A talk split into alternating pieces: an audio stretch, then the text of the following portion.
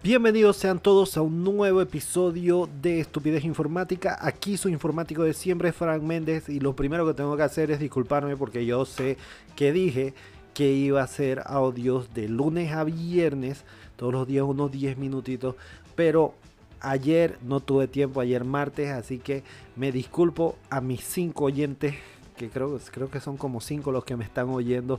Muchas gracias ahí y un saludo y un abrazo especialmente a Migdalia, que mi tía Migdalia me está escuchando.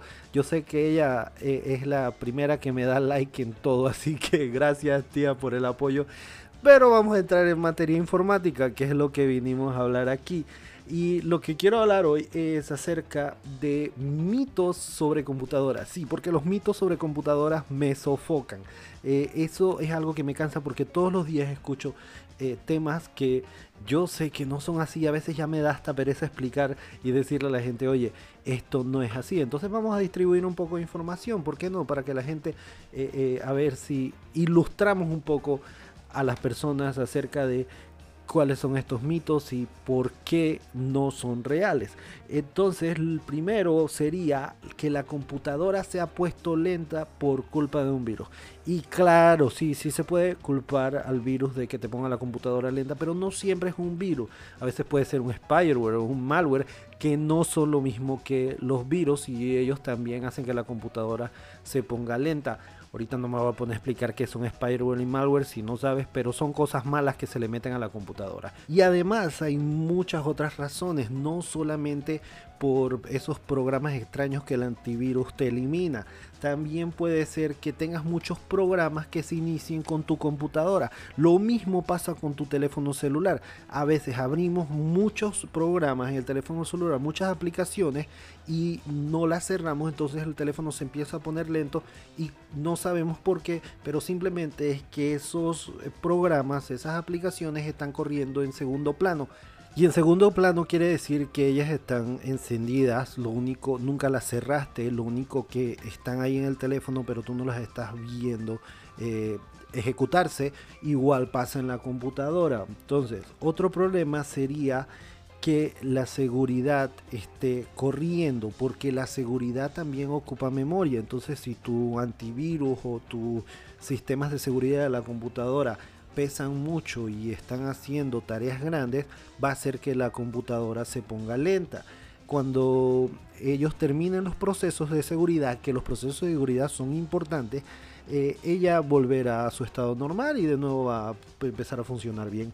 Y otro tema sería que la computadora está muy vieja y a veces necesitas eh, aumentar alguna de las capacidades de tu computadora. Por ejemplo, algunos de los software que hay hoy no funcionan correctamente con computadoras de especificaciones de 10 años atrás. Entonces ahí ya habría que hacer un cambio y una mejora a tu computadora. Y el segundo mito que le escucho a muchísima gente es que las Macs no agarran virus.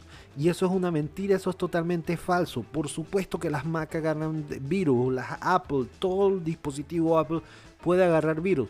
El tema es que hay menos Macs que Windows y por supuesto por eso vas a escuchar a más gente que tiene Windows haber sufrido problemas con virus, con ataques de, diferentes tipos, como mencioné, malwares o spywares. Y por eso parece que no hay virus para Macs, pero sí existen virus para Mac. Los cibercriminales no son tontos, ellos también van a buscar apuntar a, donde más puedan agarrar víctimas y sería en Windows, por supuesto. Ellos no van a perder tiempo haciendo virus, haciendo eh, malwares o spywares para, para Mac cuando no hay tanta gente usando Mac. Pero ahora que cada vez más y más y más el mercado de Apple está creciendo porque mucha gente tiene más acceso a ellos, lo que va a pasar es que Mac va a tener que ponerse en las pilas y va a tener que empezar a usar sistemas para proteger a sus usuarios mejor. Sin embargo, un usuario de Mac debe tener el mismo cuidado que tiene un usuario de Windows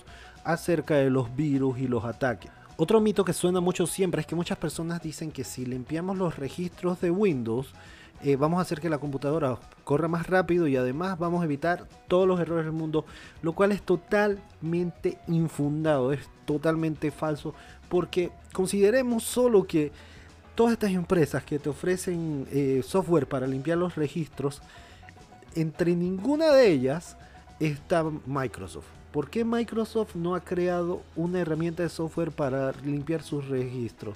Y, la respuesta es sencillita, porque no es necesario.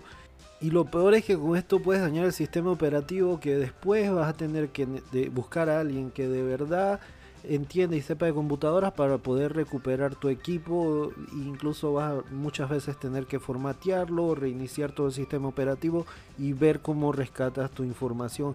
Y nadie quiere eso realmente. El mito número 4 que tengo en mi lista lo he escuchado un millón de veces, que es que la batería de mi laptop necesita acabarse del todo antes de ser recargada si tú quieres que la batería dure mucho más. Y hace tiempo atrás eh, yo recomendaba esto porque era verdad. Si es cierto que las baterías antes tenían que dejarse gastar por completo para cargarlos y así ibas a hacer que la batería durara mucho más. Y esto era porque las baterías de níquel cadmio tienen algo que se llama efecto de memoria y el efecto de memoria lo que hacía es que si descargabas y cargabas la batería en el mismo punto, lo que hacía es que en el futuro la batería no iba a ir más allá de ese punto, iba a recordar ese punto y no iba a cargar más. Así que le ibas a matar la vida a tu batería. Pero eso era antes, porque ahora las computadoras tienen baterías de litio y ellas no sufren de este efecto de memoria. Y con las baterías de litio ocurre todo lo contrario que ocurría con las de níquel cadmium. Ahora lo que hay que hacer o lo mejor que puedes hacer es no dejarla descargarse a cero, sino irla cargando cuando solamente se ha descargado parcialmente. Y el quinto y el último mito del que voy a hablar hoy, que es uno que, ah, Dios mío, es que mucha gente me dice, yo no tengo nada que un hacker quiera, yo no tengo nada que esconder, yo no me preocupo por nada, así que a mí qué me importa que me ataque un hacker, que esto, que lo otro. Sí te va a importar, ¿por qué? Porque uno si tienes dinero, eh, sería mi primera pregunta, porque por supuesto, si tienes dinero, ese hacker puede atacarte por ese lado. Lo segundo es si tienes una identidad, y todos tenemos una identidad que se puede vender que la pueden vender a alguien para que haga crimen, para que haga muchas cosas. ¿Ustedes creen que todas estas cuentas brujas que aparecen en Facebook dando like a diestra y a siniestra. Muchas de esas cuentas son cuentas que han sido hackeadas de gente real porque si no el sistema de Facebook, por ejemplo, las eliminaría. Entonces tienes también eh, un trabajo, eso es otro problema, porque si trabajas para una empresa X, Y o Z, el hacker podría querer información de esa empresa y por medio de ti tal vez podría tener acceso a esa empresa. Así que no me vengas a decir que no tienes nada que ofrecerle a un hacker y que un hacker no te puede sacar nada, porque incluso ellos pueden hacer eh, ganancias a partir de utilizar tu computadora como un equipo para hacer puente hacia otra computadora que estén atacando. Así que cuando los intenten buscar a ellos por haber hecho un cibercrimen, lo que va a pasar es que van a pasar por tu computadora y van a decir, mira, esta persona estaba conectada hacia la computadora que fue atacada y van, coge ahí por donde tienes que probar que tú no eras quien se estaba robando el dinero de las cuentas del banco. Por decir un ejemplo, porque hay muchísimas cosas por las que podrían utilizar tu computadora para hacer un puente para hacer cibercrimen. Así que ten cuidado, agárrate y no te vayas a dejar caer. Y esto fue todo por el podcast del día de hoy. Ya me pueden seguir en Facebook. Bueno, como Frank Méndez, me pueden encontrar en Facebook y seremos amigos. Sin embargo, también estoy planificando pronto hacer una página, un fanpage de Facebook para mis cinco seguidores, que los quiero con todo mi corazón.